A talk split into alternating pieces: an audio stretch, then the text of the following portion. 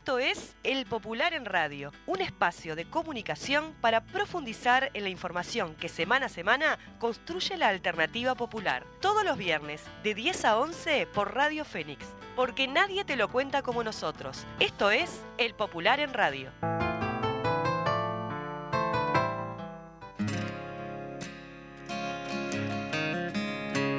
He cantado tanta muerte muertos de mi costado. Y a manera de inventario,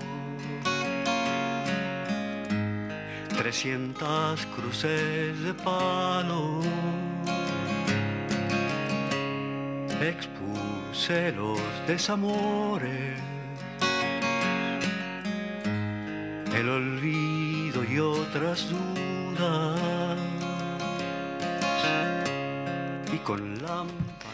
Porque ningún general de cívicos militares serán recordados nunca. Solo desprecio y vinagre, canta eh, Darnoyand en esta canción sonatina. Muy buenos días para todos y todas. Bienvenidos y bienvenidas a una nueva edición del Popular en Radio. ¿Cómo andas, Victoria? ¿Cómo andas, Paola? ¿Todo bien?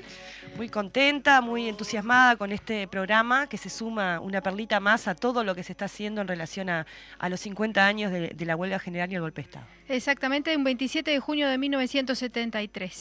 Muy bien. Vamos a arrancar con, la, con lo clásico, con lo, con lo que da este, contexto a todo lo que vamos a estar trabajando hoy, que es la editorial. Editorial. Este 27 de junio se cumplen 50 años del golpe de Estado dado por Juan María Bordaberry, presidente electo por el Partido Colorado, y de la respuesta popular, en particular de las y los trabajadores organizados en la CNT con la huelga general. Son dos hechos que van indisolublemente unidos y la huelga general es de una relevancia histórica fundamental. Por eso el 27 de junio, y no otras fechas, es oficialmente el Día de la Resistencia y la Defensa de la Democracia. Desde el mismo momento en que Bordaberry, latifundista, vinculado a la Asociación Rural, fascista confeso, admirador de Franco, electo por el Partido Colorado y respaldado en su gobierno por los sectores de derecha del Partido Nacional, dio el golpe de Estado con el decreto número 464-973, se inició la operación de mentiras para justificarlo.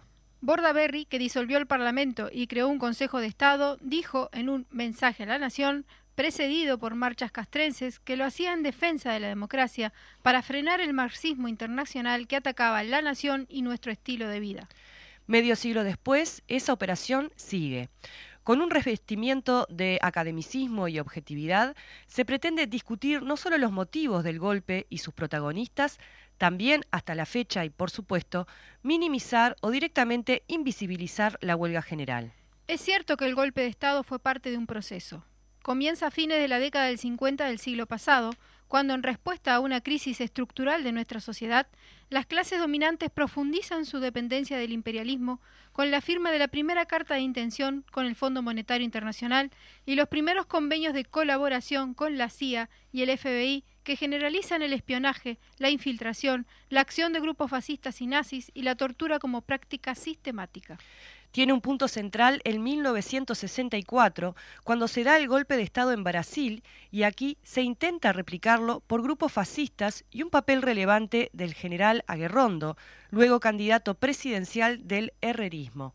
Se continúa con la presencia directa de representantes de la oligarquía en el gobierno, encabezado por el colorado Jorge Pacheco Areco, y tiene un momento clave en 1968 con la implementación de las medidas prontas de seguridad, la represión desatada, los mártires estudiantiles, Liber, Hugo, Susana, Eber, la persecución a los sindicatos. En el año 1972, con la votación de ley de guerra interna, que interviene de hecho el Poder Judicial, dándole potestades a los tribunales militares para juzgar a los civiles. Y continúa con una crisis de los mecanismos políticos e ideológicos de hegemonía de las clases dominantes, que tiene uno de sus episodios importantes en febrero de 1973, no el único, por cierto. El golpe de Estado del 27 de junio lo dan la oligarquía y los fascistas, con uniforme y sin él porque necesitaban quebrar la resistencia popular para implementar un gigantesco ajuste que les garantizara el mantenimiento de sus privilegios. para cortar el proceso de acumulación de fuerzas del pueblo uruguayo, la unidad de los trabajadores en la CNT, la unidad de la izquierda sin exclusiones en el Frente Amplio. Porque se sentían amenazados por el ejemplo de Cuba revolucionaria y también por la esperanza que significaba la Chile de Salvador Allende, porque era parte de la estrategia continental de dominación del imperialismo yanqui que pobló de dictadura nuestra América Latina, al antecedente del golpe en Brasil ya citado, hay que sumar el casi inmediato golpe en Chile en septiembre de 1973 y el de Argentina en 1976. Esas fueron las razones del golpe de Estado, aunque hoy se busquen construir relatos interesados, como la teoría de los dos demonios, para lavar las responsabilidades históricas. Por eso la caracterización de fascista del golpe de la dictadura. No estamos hablando de un debate académico, de fórmulas rígidas que se aplicarían en la realidad como un papel de calcar. Estamos hablando del carácter de clase del golpe, de que inició la dictadura terrorista abierta del capital financiero y la oligarquía, de su imbricación orgánica con el imperialismo y de la utilización del terrorismo de Estado como herramienta privilegiada de dominación, con un plan sistemático de espionaje, vigilancia, tortura, cárcel, asesinato y desaparición contra toda la sociedad, contra el movimiento popular, en especial el movimiento sindical y contra la izquierda por eso fascista. Eso fue lo que enfrentó la huelga general. El historiador Carlos de Masi, en una reciente charla organizada por la Fundación Liber Sereñi y el Frente Amplio, explicó que la definición de los golpes de Estado se da por sus aspectos institucionales y también por la respuesta a estos, por su contexto. Indicó que el golpe de Estado de Terra, en 1933, estuvo marcado por el suicidio de Baltasar Brum, un acto heroico individual. El de 1973, agregó el de Borraberry, está marcado por la huelga general, por la respuesta de miles de trabajadoras y trabajadores organizados y que por eso es un hecho de una enorme relevancia.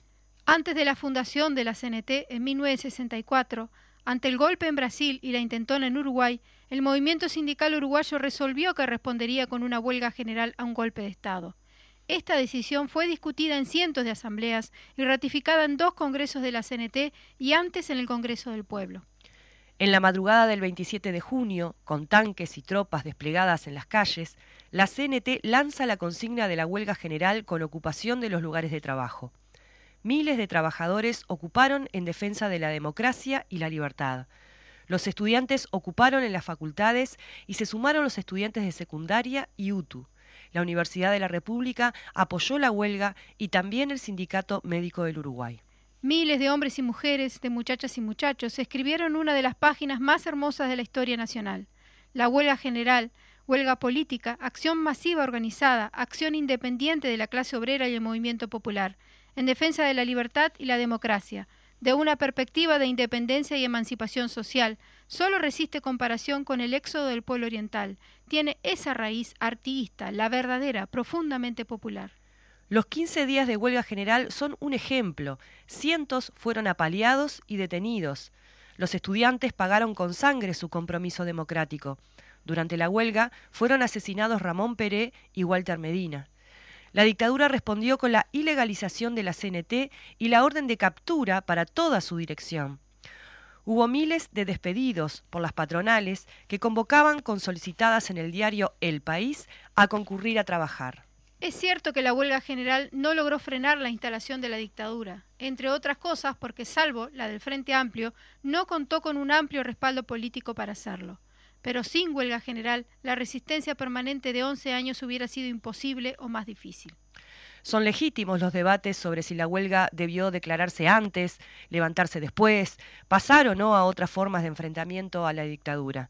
Lo que no se puede es negar la huelga general y su importancia. Antes de finalizar estas líneas, es imprescindible destacar el papel jugado por el diario El Popular en la huelga general. El Popular fue el diario de la huelga, enfrentando clausuras, el asalto fascista a sus instalaciones el 9 de julio y la detención de todos y todas sus trabajadores, antes apaleados y víctimas de un simulacro de fusilamiento en pleno 18 de julio. Profundizaremos más sobre esto en nuestra próxima edición. También lo es saludar el papel de las y los militantes del Partido Comunista y la UJC, que estuvieron en la primera línea de la organización de la huelga y en la resistencia al fascismo durante 11 años después.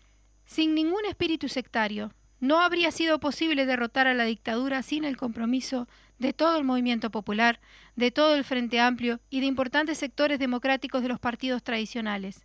Eso es así, pero el papel de las y los comunistas también forma parte de esa historia y no debe ser olvidado no habrían sido posibles el, no del 80, el primero de mayo de 1983, el obelisco y la ofensiva de masas que derrotó la dictadura sin la huelga general. El senador comunista y del Frente Amplio, Enrique Rodríguez, en un discurso histórico en la última sesión del Parlamento, hizo una afirmación. La clase obrera no fallará.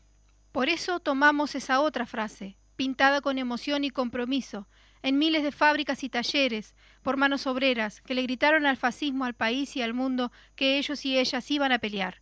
Por eso, con orgullo y agradecimiento profundo, cincuenta años después, repetimos el grito ¡Viva la huelga general!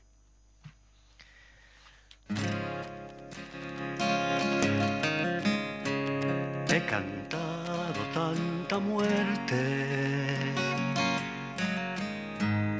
y muertos de mi costado.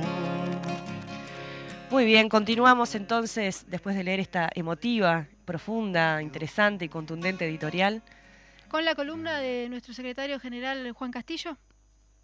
Queridos compañeros y compañeras de la columna del Popular, un gusto poder volvernos a reencontrar nuevamente con ustedes. Estamos en la última quincena del mes de junio, acercándonos a una fecha histórica desde varios puntos de vista y donde incluso se lo recuerda y se lo admira al pueblo uruguayo en otras partes del mundo. Estamos hablando que se acercan esos días del aniversario de lo que fue la huelga general producto del golpe de Estado, de la instalación de la dictadura cívico-militar que luego se transforma en fascista en el Uruguay de hace 50 años atrás. Ahora en estas horas, en estos días, hay muchas actividades.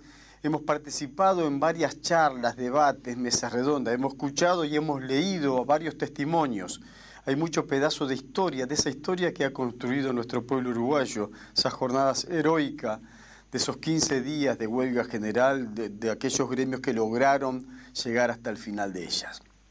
Incluso el 24 de junio, este próximo sábado, en el Parque Capurro, va a estar apareciendo allí una muestra, se inaugura una muestra en que el Centro Fotográfico Departamental de Montevideo, la Intendencia de Montevideo, va a ser una exposición pública con las fotografías del Popular, ahora archivo histórico de la UNESCO, nombrada precisamente por, la, por, ese ámbito eh, internacional. Van a haber varias actividades, lo están habiendo en cada lugar, en cada sindicato, hay movilizaciones previstas.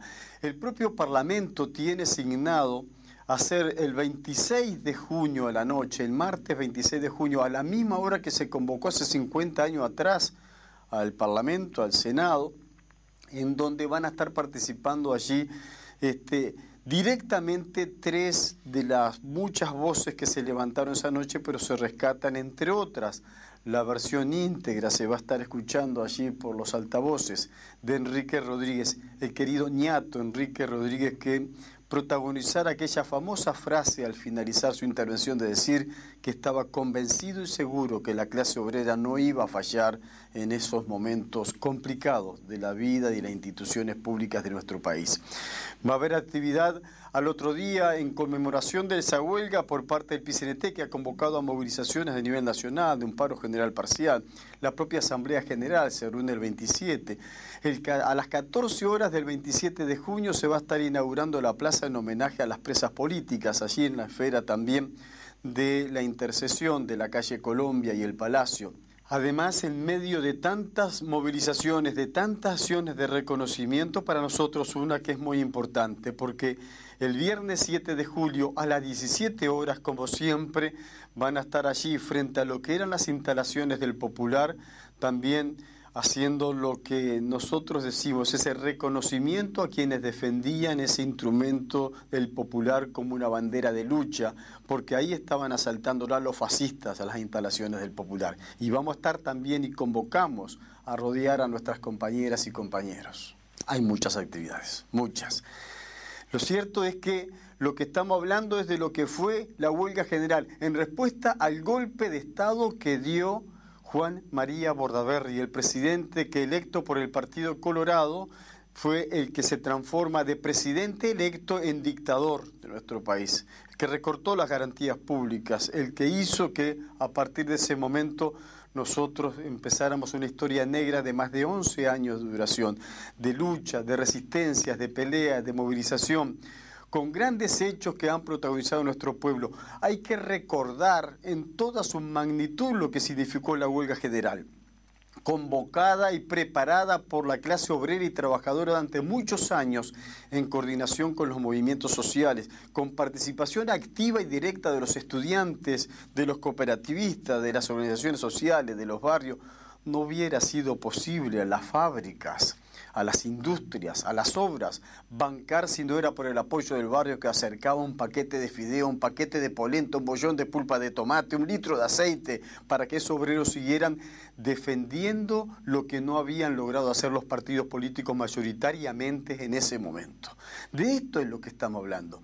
No fueron 15 días de huelga por un aumento de sueldo, no fueron 15 días de huelga por una reivindicación netamente corporativa en lo sindical.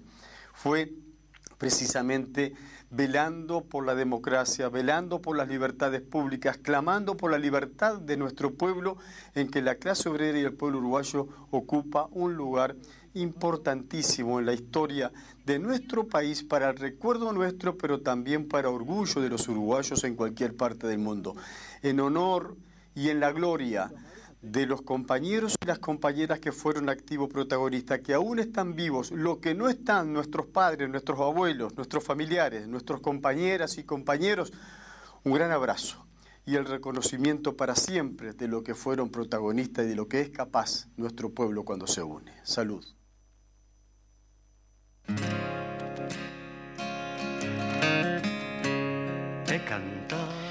Miles de trabajadores y trabajadoras fueron protagonistas de la heroica huelga general.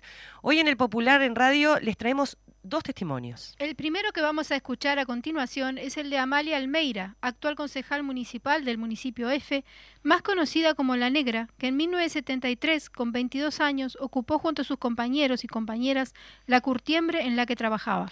Los invitamos a escuchar y en la vuelta de la pausa eh, contanos aquí en los micrófonos. nos encontramos de vuelta en la pausa. Dale, vamos, vamos. Dale, Fede, dale, dale, mandalo.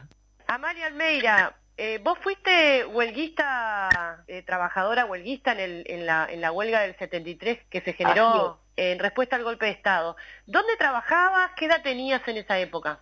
Bueno, yo trabajaba en la Curtiembre Montevideo, en la calle Barros Arana. Era una zona toda fabril, la calle Barros Arana, donde la inmensa mayoría eran curtiembres. ¿Y vos en esa época en qué tarea realizabas en la curtiembre? En esa época era peona. Yo entré en el año 69 siendo estudiante, estudiaba, pero mi familia estaba en una situación de crisis brutal. Mi madre, como era tradicional, había dejado de trabajar cuando se casó y y cuando teníamos 16, 17 años yo se tuvo que poner a trabajar de vuelta y donde conseguí trabajo fue en una curtiembre. Y yo un día la voy a buscar y el capataz me ofrece trabajo y le dije que sí, porque estábamos en una situación angustiante. Un mundo totalmente distinto de del que yo conocía, ¿no? Iba allá a estudiar, etcétera, Bueno, ahí conocía que fue mi compañero de toda la vida, también que era mi chiquilín, que, había que trabajaba de los 14 años en la fábrica, y bueno, y me fui metiendo, ya tenía, venía con un origen libertario, vamos a decir, no políticamente este, definido, pero libertario de, por parte de mis padres. Mi madre había sido textil y mi viejo era carnicero, que también había trabajado en, en la industria frigorífica y odiaba a los carneros, por ejemplo, era una cosa que la tenía metida así de, desde que era pequeñita. Bueno, la cuestión de que entré en, en esa época y que se estaba vamos a decir, organizando a los trabajadores de las curtiembres que teníamos un sindicato que era autónomo, no estaba afiliado a la CNT. Y los compañeros del UNRWA, que, bueno, de los metalúrgicos, los textiles, iban continuamente a ayudarnos, a, preguntarnos, y bueno, y todo eso me fue llevando a que, yo qué sé, seis meses ya estaba metida en, en la cuestión del sindicato. Eso en el año 79. Por lo tanto, todo eso que a veces cuentan que un profesor que había sido como espontánea la ocupación. Yo le digo rotundamente que no, porque yo entré a trabajar y cuando me vinculo con el sindicato, lo primero que aprendí que frente a un golpe de Estado había huelga general. De hecho, en, este libro que, te decía, que vos me lo mencionaste, eh, del maleducado, plantean que todo lo que tiene que ver con la curtiembre tuvo un proceso bastante complejo de organización, pero finalmente cuando llega el momento del golpe de Estado, de la huelga, estaban muy fuerte el sindicato muy de fuerte organizado, toda la, toda la fábrica, te puedo decir, eran, todas tenían su comité de base, todas estaban en el sindicato. Yo tenía compañeros que el sobre lo firmaban con el dedo, no sabían leer ni escribir en aquel momento. Bueno, entonces cuando llegó el, momento del golpe, bueno, nosotros ya estábamos metidos de lleno en todo, ¿no? Y cuando el golpe, yo estaba embarazada en ese momento, estábamos escuchando la radio, que ya, bueno, cuando se disuelven las cámaras, todo eso, la 30, y mi compañero se levanta y me dice, me tengo que ir, que tenemos que armar la ocupación. Y, bueno, Tai se fue en bicicleta, vivíamos frente a la Funza, así que mi primer visión del, día del golpe fue a los obreros de Funza ocupando con carteles y con todo ya impresionante. Y bueno, y después arranqué yo caminando para la fábrica, a ocuparla.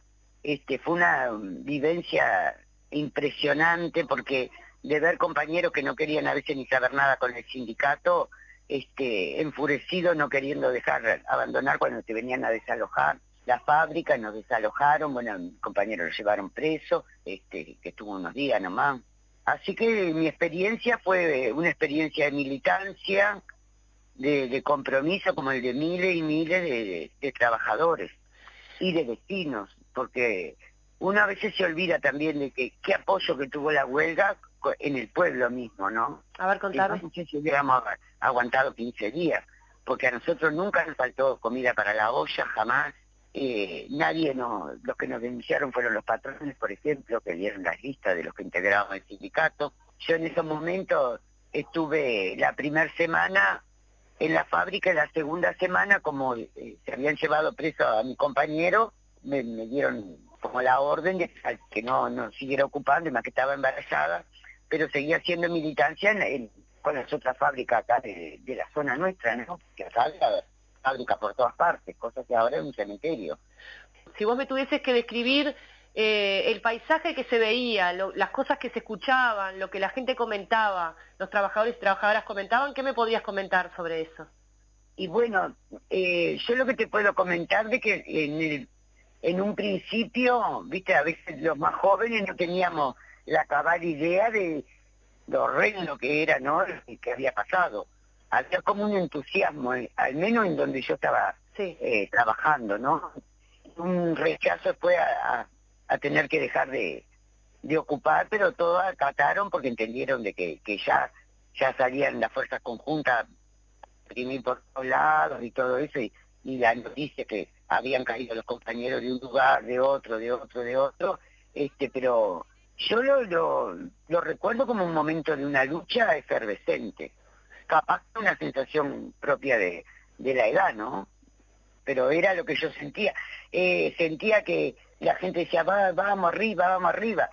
La inmensa mayoría, ¿no? Cuando mis vecinos acá, porque sigo viviendo en el mismo lado, y los vecinos apoyando, ¿viste? Apoyando. Este, había obviamente todos los que eran a favor de los milicos, eso que miraban de, costado, pero mm, yo para mí fue, un clima de, lucha, de, convencimiento que teníamos razón y que no podía ser. Y, también un, sentimiento espantoso cuando entramos a trabajar de vuelta, ¿no? De derrota. Porque nos manejábamos con las radios y los diarios, ¿no? Y era las noticias y cómo iban cayendo, cómo iban poniendo fuera de, la ley a los, a los dirigentes sindicales. Pero el, hecho de entrar a trabajar, como decíamos en la fábrica, con la guampa caída, eso fue una sensación terrible. Terrible fue. Los que estábamos en los sindicatos, yo creo peor todavía, porque en realidad la gente en un primer momento pensaba que iba, que se podía, este, es el, el estudio, vamos a decir, más profundo de la realidad y de América Latina y todo, pero digo, la sensación, ¿no?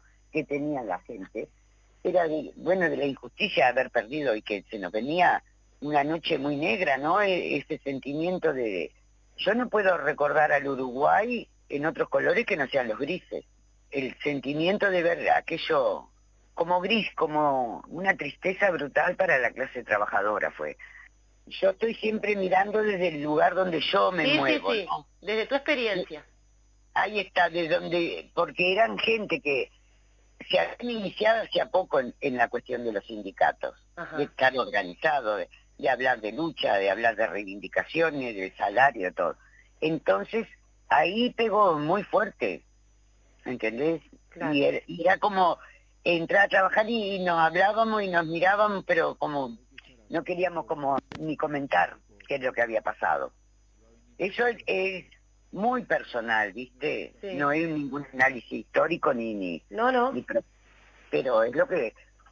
El, tener que volver a trabajar fue espantoso. Se borraron todo como vos había estructurado la vida también, porque los militares estructuramos en torno a las cosas que tenemos que hacer. Vos, también decías en un momento que, estábamos ahora conversando que cuando fue el golpe de Estado, capaz que no había dimensión de lo que significaba un golpe de Estado, ¿no? Porque digo, no era algo que se hubiese vivido. Sí, eso a mí me parece, pero ya te digo, uno lo miro desde el punto de vista de, la edad de uno, ¿no? De los veinte y pico de años. Porque, por ejemplo, yo como estudiante sabía de las cosas que pasaban en Brasil, sabía lo que significaba el fascismo, todo común de la gente, no. 50 años después, viéndolo en perspectiva, ¿en, qué te parece que, aportó, más allá de esa derrota que se sintió en aquel momento, a, todo lo que vino después? Yo pienso que el haber hecho la huelga fue el fundamento de que nosotros este, hiciéramos en el año 83 el, la movilización enorme que se hizo cuando habló Candó. Sin, sin la huelga general son frases hechas, ¿no? Pero realmente la herimos de muerte. Nos costó, ¿no? Y nos cuesta, porque las espinas están ahí, ¿no? Las tenemos del fascismo metidas todavía. Y después mirándolo a través de todos los años lo que significó hasta para el mundo entero. un porque fue un pueblo, porque fueron los trabajadores, pero fueron los estudiantes. Se hicieron tantas cosas. Y todo eso quedó marcado. Eh, si vos mirás la historia de nuestra clase, es una lucha que creo que hay pocas, hay pocas. Eh, con el paso del, del tiempo lo que te puedo decir que no me arrepiento de nada, de nada de lo que hice, este que tendría que haber hecho más, capaz otros hicieron mucho más y dejaron hasta el cuero en la estaca. Eh, pero bueno, está. En lo que me tocó traté de, y de convencer a otros y de explicar que en la medida de mis posibilidades estas cuestiones y siempre estaba al lado de los trabajadores, ¿no? Y de la dirección de la CNT, la verdad que yo qué sé, yo lo tengo muy, muy en alto en, en aquellos momentos.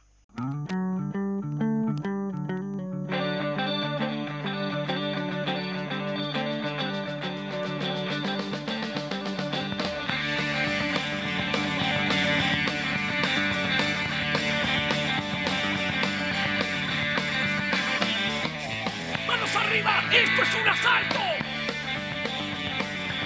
Y los ladrones cazan primaveras. Suenan las alarmas, pisan tus tablones.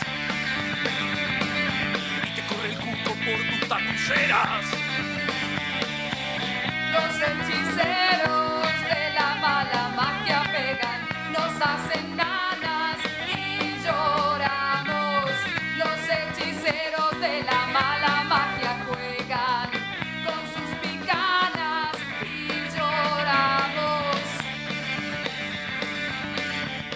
Los hechiceros de la mala magia matan, desaparecen clandestinos. Los hechiceros de la mala magia raptan, desaparecen a los vecinos. Tiempos de la mala magia de la Tabaré estábamos escuchando. Y bueno, eh, lo prometido es deuda, eh, Victoria. Compartimos el segundo testimonio, esta vez de, de en aquel momento un obrero frigorífico, el compañero Sixto Amaro. Estamos con Sisto Amaro recabando su testimonio del día 27 de junio de 1973, cuando comenzó la huelga general, uno de los hitos en la historia de nuestro país.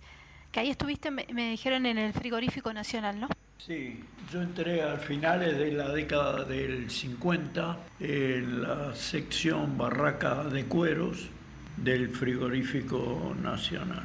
Trabajé siempre en la misma sección, eh, fui subdelegado de la barraca de cuero y luego fui a partir del año 65 secretario general del sindicato y unos años después simultáneamente también dirigente de la Federación de la Carne.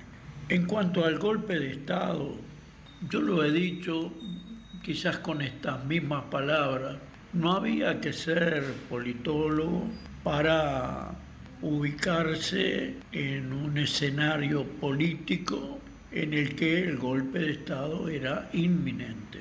Yo creo que es bueno destacar que en el marco de la formación nuestra y de cientos o miles de dirigentes de los sindicatos de aquella época, eh, vimos en el año 64 un sangriento golpe de Estado en Brasil que motivó un ruido a sables en el resto de la América Latina. Y el movimiento obrero, que vivía un proceso unitario y de lucha y que trabajaba para elaborar la unidad, no por la unidad únicamente, sino la unidad en función de un programa que tenía aportes de distintas corrientes sindicales que existían en la época. Y en el 64 eh, el movimiento sindical se planteó golpe de Estado, huelga general. Y esto siguió en la discusión de, de las directivas, se bajó a las asambleas y cuando se logró en el 66, 1966, la unidad en torno al programa de la Convención Nacional de Trabajadores, la CNT, en el 63 se decretó golpe de Estado, huelga general y se agregó con ocupación de los lugares de trabajo. Eso fue a partir del año 1966. Creemos que tenemos que dar para las nuevas generaciones eh, la época que vivimos de, desde la huelga del 69 en los frigoríficos, duró cinco meses. Hubo una marcha a pie de los trabajadores del frigorífico Casablanca en Paysandú, pasando por Fraivento con una nueva marcha de los trabajadores del Anglo a pie de Fraivento a Montevideo. Hubo represión sobre todos los trabajadores de los frigoríficos y hubo no solamente el intento, sino la eliminación de dos kilos de carne que recibíamos los trabajadores y que habían sido motivo de una resolución del Consejo de Salario del año 1952.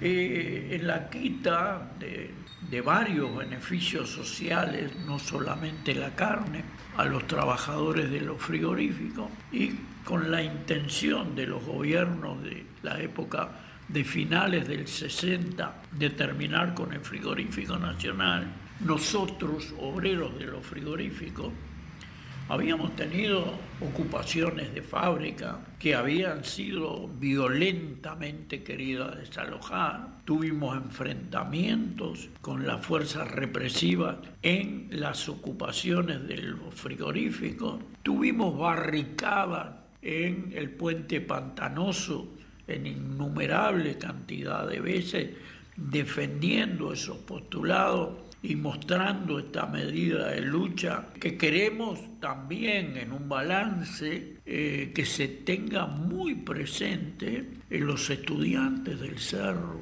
del Liceo 11, de la Escuela Industrial, que participaron activamente en aquellas grandes peleas de barricadas, de ocupaciones que teníamos, porque la huelga duró cinco meses, cantones, donde ahora está el terminal de ómnibus, que era el Club Barrio Obrero de básquetbol, una olla popular, fundamentalmente con los trabajadores de la Artiga y los vecinos de la zona, una olla popular en la casa de Uñeta, que era un compañero del frigorífico nacional, en la Plaza Lafone. Las calles del Cerro, de la Teja, vivieron lucha contra la represión y en ese estado de cosas, con una clase obrera defendiendo los ataques del gobierno de Pacheco Areco, es que llegó el 27 de junio. Cuando llegó el 27 de junio del 73, yo seguía postrado. Y desde la cama, con la visita todos los días de un compañero de la vida, el Pepe Gutiérrez, y venía y yo grababa cassette eh, llamando a mantener la huelga, a salir a la calle. Y bueno, y traían respuestas y, y trabajábamos, pero bueno, yo estaba en casa de mi mamá tratando de curarme y nos allanaron. Yo pude zafar con unos vecinos a casa de una hermana y seguía haciendo esa tarea y me entrevistaba con los dirigentes que hacíamos reuniones en mi casa para ir tomando las decisiones. Y después terminé la huelga en casa de compañeros, pero siempre con esta tarea de los cassettes y siempre con reuniones de la directiva en mi casa porque los compañeros, bueno, tenían esa actitud de, de discutir incluso levantamiento de la huelga en la que todos estuvimos de acuerdo. Habían pasado creo que 14 días, que había vivido el 9 de julio, es un día histórico también en este país. Después que levantamos la huelga y cuando ya los trabajadores volvieron al frigorífico, incluso yo volví a trabajar, como medida me sacaron de la barraca de cuero y me pusieron en distribución de productos que trabajábamos tres y no veíamos a nadie todo, todo el día. Bueno, no sé. Y bueno, la persecución fue permanente y en la huelga general, frigorífico nacional, que venía ocupando, que nos veníamos enfrentando eh, de, de, forma violenta a veces, cuando llegó el 27 de junio, lo que fue al frigorífico nacional era una exageración. Iban como a tomar un país, eh, tanquetas de guerra, eh, militares vestidos de guerra, amenazas de estos colores, y no desocupamos. Es decir, nos han corrido, hemos tenido que correr, nos han pegado, a mí como a muchos, nos han herido alguna vez, eh, y hemos caído, pero eso no es lo importante. Para las nuevas generaciones lo importante es levantarte, seguir peleando, y eso es lo que hacíamos permanentemente en esa época en que la dictadura, insisto, llegó para quedarse y la huelga general desnudó no solamente sus propósitos en cuanto a la represión y al terror que sembraron en todo el pueblo uruguayo, sino en los propósitos de las economías al servicio de, los, de las transnacionales y contra la economía de, del país. Entrevista. Está con nosotras Roberto García, doctor en Historia por la Universidad de Buenos Aires, profesor adjunto del Departamento de Historia Americana de la Facultad de Humanidades y Ciencias de la Educación y de Historia de las Relaciones Internacionales en América Latina, ambas en la Universidad de la República. Es autor de varios libros, capítulos de libro y artículos académicos. Destacamos el libro de coautoría Espionaje y Política, que obtuvo el primer premio de su categoría por parte del Ministerio de Educación y Cultura. Bienvenido, Roberto. Muchas gracias. Muchas gracias Muy por bienvenido. la invitación.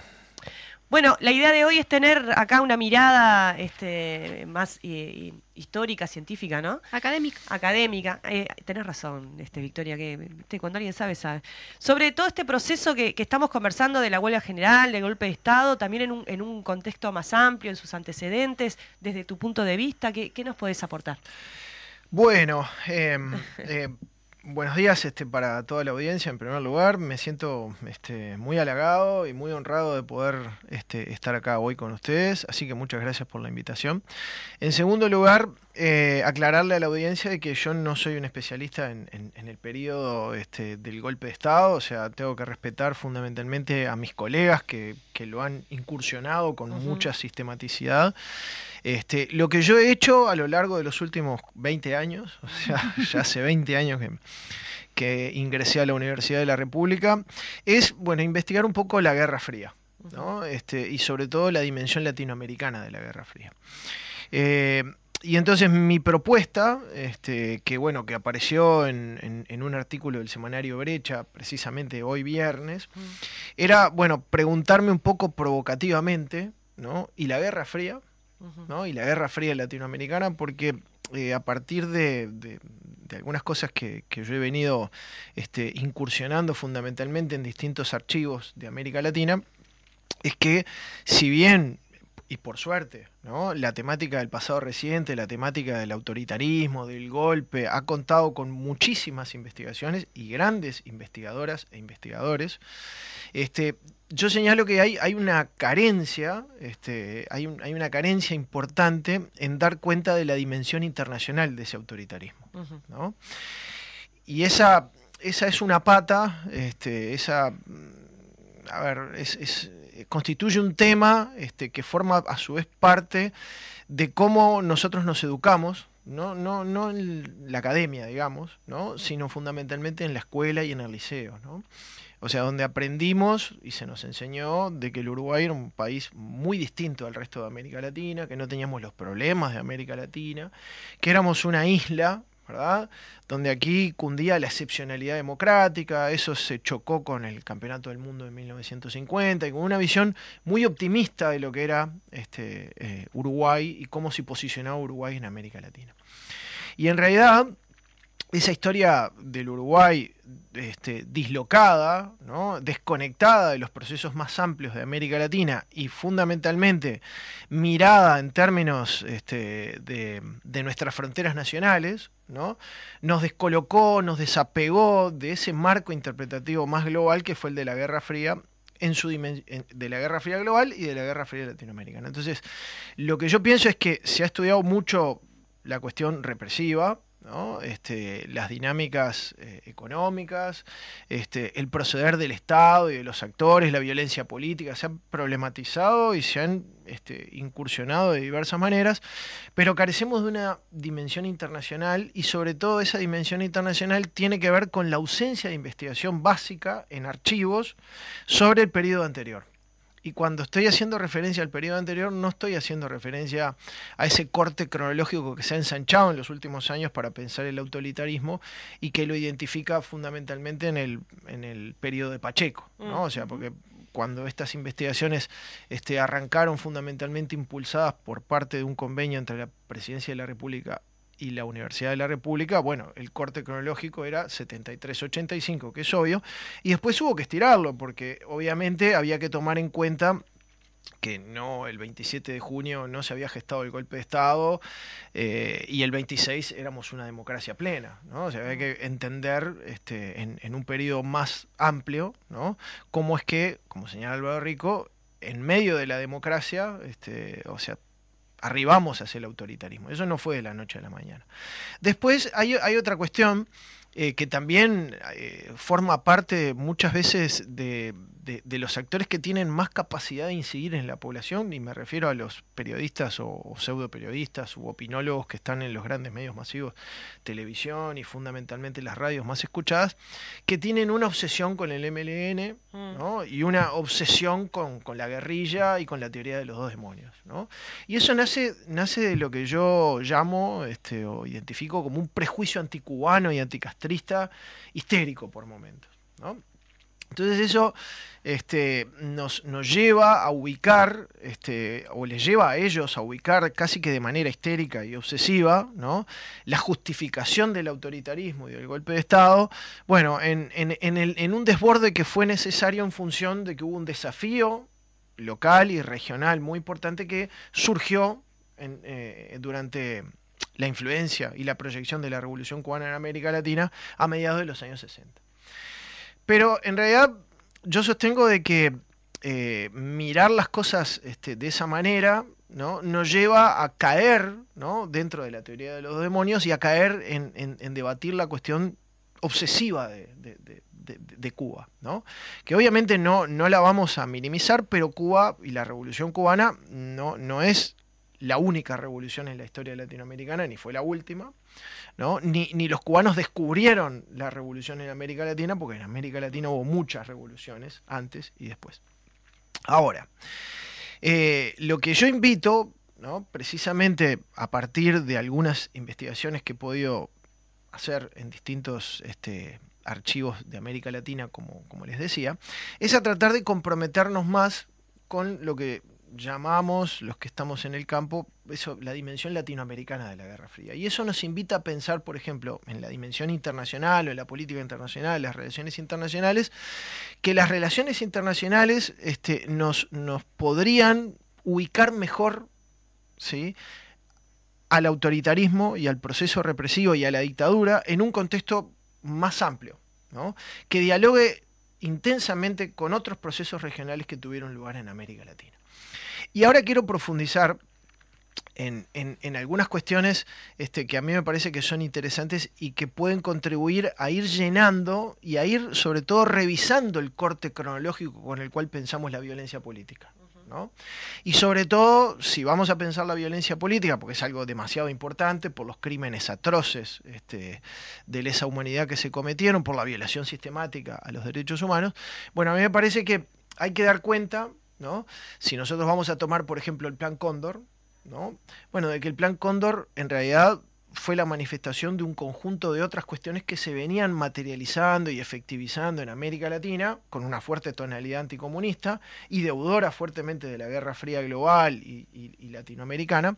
Bueno, fue en realidad una manifestación de una serie de pactos sociales regionales de carácter conservador, ¿sí? que marcaron una diferencia cualitativa muy importante con lo que venía sucediendo anteriormente, ¿no? pero que tienen su historia, tienen tus- sus antecedentes. ¿no? Entonces lo que yo me proponía en esa nota de brecha, este, que acaba de salir en, en brecha, era tomar, ¿sí? saliendo de la comodidad del impacto de la revolución cubana y del MLN, que es el lugar en el que algunos actores que no estudian, que no tienen rigor, pero tienen mucha llegada, ¿no?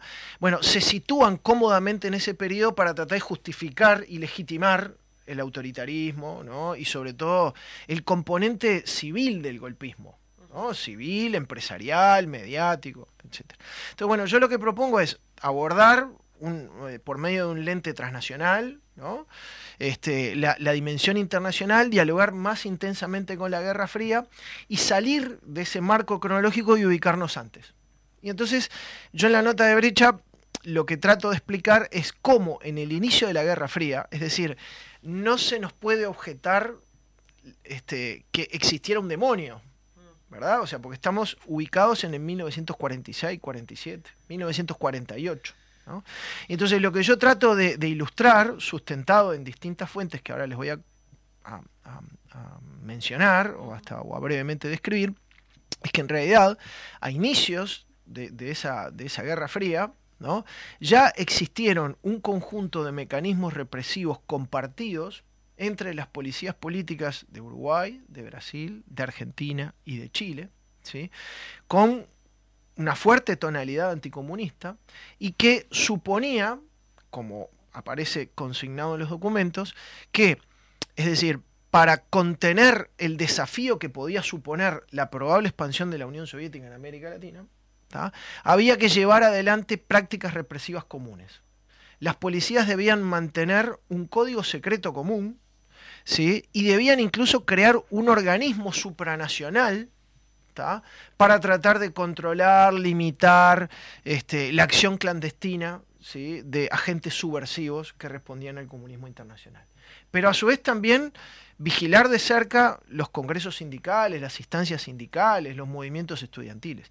Y eso antecedió, como si yo les estoy comentando que esto sucedió en 1948, antecedió mucho al denominado Plan Cóndor. No digo que sean lo mismo, ¿sí? porque hay una diferencia importante de contexto, ¿verdad? Cualitativa y cuantitativamente. Pero en el inicio de la Guerra Fría, este, eso lo podemos documentar. ¿Y cómo lo podemos documentar? Bueno, compartiendo con ustedes y con la audiencia que como nos revelan, por ejemplo, los documentos que consulta, los documentos secretos y confidenciales que consultamos en Itamaraty, en Brasilia y en Río de Janeiro, pero también documentación de Cancillería Argentina, documentación del Ministerio del Interior argentino, documentación del Ministerio del Interior uruguayo, documentación diplomática uruguaya, documentación que surge de las actas parlamentarias de aquel momento, documentación diplomática chilena. Fíjense el abanico amplio al que me estoy refiriendo. Bueno, eso nos permite dar cuenta ¿sí? de que nuestros embajadores, y fundamentalmente por la presión del gobierno brasileño de entonces, ¿sí? nuestros embajadores participaron de lo que nosotros podemos denominar como una red transnacional, ¿sí? que se ambientaba en la necesidad de compartir información de inteligencia. Y, o sea, ya sabemos que uno de los componentes esenciales de la operación Cóndor, bueno, fue compartir información de inteligencia. ¿tá? con un objetivo o con una serie de objetivos. Bueno, eso, eso ya sucedía con anterioridad y lo que nosotros observamos es que participaban de esa red, además de funcionarios policiales, funcionarios de inteligencia, ministros del interior, jefes de policía, ¿tá? Especialistas en, en, la, en, la, cuestión del comunismo internacional, de seguridad nacional de Brasil, diplomáticos, políticos y también empresarios. Entonces, es decir, lo que nosotros planteamos es la posibilidad de trazar una, una línea más amplia que discuta, que revise la cronología, ¿sí? y que nos permita comprender en una dimensión más amplia un proceso histórico que, bueno, que no irrumpió porque sí, En 1900, a, finales de los 60 y, e inicios de los 70, y que no derivó porque sí este, en el golpe de Estado. Ojo, hay que tener cautela. Yo no estoy planteando. Que, haya como una especie de libreto preestablecido en cómo nosotros vemos moverse a esos actores en los 40 y los 50.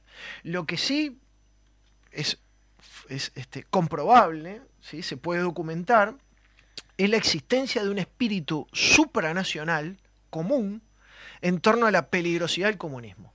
Y la peligrosidad del comunismo implicaba que todas aquellas opciones políticas y sociales que cuestionaban un orden social, ¿no? eran colocadas claro. como un, un, peligro comunista, pero no significaba que tuvieran una relación estrecha o que fueran efectivamente afiliadas al Partido Comunista. Todos o eran, eran objetivos. Eran objetivos. ¿no? Uh -huh. Entonces, a mí me parece que si nosotros nos ubicamos a pensar en términos históricos esas cuestiones, este, bueno, podríamos algo así como empezar a llenar un vacío del cual carecemos, porque sí nuestra historiografía tiene importantes vacíos, ¿no? este, en los 40 y fundamentalmente en los 50, que nos ayudarían a entender ¿sí? que estas lógicas las podemos rastrear con anterioridad al proceso que, que, bueno, que supone la latinoamericanización y la radicalización más extrema en América Latina, que se transforma en la zona más peligrosa del mundo, que es a partir de la Revolución Cubana. Pero esas cuestiones se radicalizan, ¿verdad? se profundizan la actividad de los servicios de inteligencia se convierte en, en, una obsesión, ¿verdad? O sea, nosotros hemos encontrado documentos de la policía uruguaya, de, la inteligencia policial uruguaya, que comienzan a advertir la peligrosidad del castrismo, del fidelismo, este, de los adictos a Fidel, o de los adictos al, fidelismo, como escribían los, los, oficiales de inteligencia, a partir de febrero a marzo de 1960, y es un componente clave, ¿sí? a mí me parece, y no trabajado de la violencia política en el Uruguay, porque obviamente la cuestión cubana es una cuestión que atraviesa este, la historia de América Latina y atraviesa con mucha fuerza la historia del Uruguay. Y entonces eso contribuye notablemente, me parece a mí, a explicar el proceso de la violencia política ejercida por el Estado. Capaz que como, como, como redondeo, sí. este, eh, quiero también compartir esto. Eh, esa, mirar hacia, hacia atrás, hacia ese periodo histórico al que yo propongo, por ejemplo, en las finales de los años 40, en el inicio de la Guerra Fría, también nos ayuda a entender otro fenómeno, otro elemento de larga duración que nos coloca como país no en una no, no como en, en, un lugar marginal de la Guerra Fría latinoamericana, sino en un lugar protagónico. O sea, fuimos un país este, eh, para nada, para nada este pequeño en, en, la discusión de la Guerra Fría regional. Y la otra cuestión es en el rol significativo de Brasil como actor contrarrevolucionario, ¿verdad? Aparecía el golpe de Estado, sí. con anterioridad al golpe de Estado del 64, en procesos contrarrevolucionarios y conservadores en América Latina. ¿ah? Porque, o sea, en realidad le hemos achacado, con razón, al intervencionismo estadounidense muchos de los avatares y de las tristezas de la Guerra Fría, pero Brasil también fue un actor protagónico relevante, ¿sí? como, como, como un país muy conservador que contribuyó a dar también la democracia o los procesos políticos en América Latina. A partir de los años 60, pero incluso con anterioridad. Y se me permiten para, para, para despedirme en Sí, dale. cinco segundos, para también argumentar mejor la- el impacto de la cuestión cubana. Estos nuevos archivos que han aparecido, cuando uno hace las búsquedas en el motor de búsqueda y coloca la palabra Cuba, bueno, se encuentra con miles de documentos este, relativos a la peligrosidad ¿sí? que para inteligencia militar tenía cualquier adhesión o cualquier manifestación favorable a la revolución cubana, antes incluso del MLN. Bueno, muchísimas gracias, eh, Roberto. Estamos aquí. Eh, quedas invitado para una próxima edición, que nos quedamos cortitos, eh, Paola. Todo esto que habló de Cuba, la influencia y demás está súper interesante para profundizarlo. Vámonos entonces, solo invitarlos mañana al mediodía a la Plaza Capurro, inauguración de muestra fotográfica del Centro de Fotografía. Va a estar Carolina Cose, va a estar Juan Castillo y mucha gente allí para rodear esa exposición. Salud, gente, nos vemos. Salud. Arriba contra la pared. Nos allanaron los sueños prohibidos.